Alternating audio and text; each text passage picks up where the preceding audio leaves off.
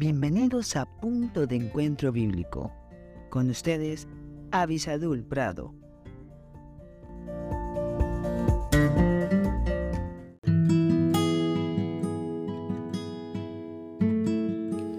Hola, hola, qué bueno que podamos estar juntos. Gracias a nuestro buen Dios porque tiene tanto cuidado de nosotros. Aunque algunos no perciben ese cuidado, Él está presente.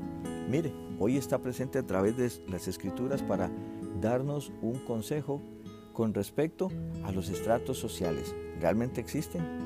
Acordémonos que para muchas personas un estrato social está constituido por un conjunto de personas que están relacionadas o por su nivel social o por su ingreso económico, por eh, lo académicos que son.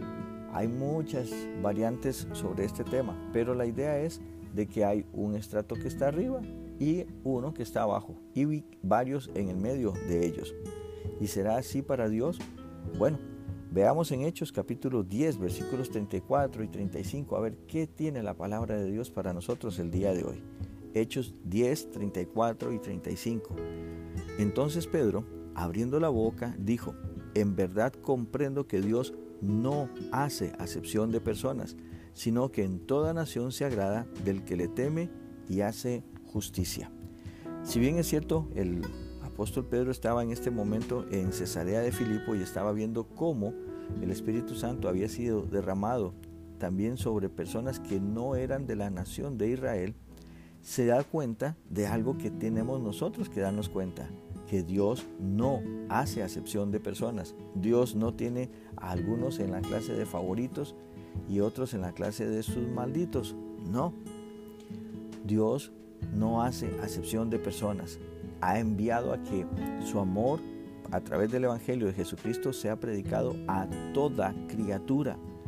A toda criatura. Eso no significa que todas las personas le han aceptado para venir a ser sus hijos, pero que Dios no los ha tratado con diferencia. Él no hace acepción de personas.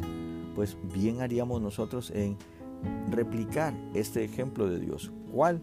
El de no hacer acepción de personas, el de no sentirnos más que las personas o no sentirnos menos que otras personas. Si ellos quieren tratarnos de esa forma, bueno, es responsabilidad de ellos, pero en cuanto a nosotros, vamos a hacer lo que es correcto con todos y nos miraremos como lo que somos, iguales a todos. No se olvide, Jesucristo es ofrecido a toda criatura para que todo aquel que en Él cree no se pierda, mas tenga vida eterna. Que Dios les bendiga. Quedamos atentos para una próxima cita.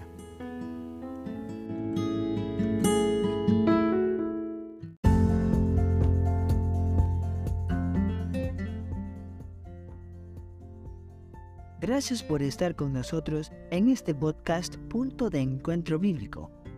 Si este podcast te fue de bendición, no olvides escribirnos a punto de encuentro bíblico 1717 arroba gmail.com y en nuestras redes sociales. Más que la miel en Facebook, arroba más que la miel 1910 en Instagram. Que Dios te bendiga.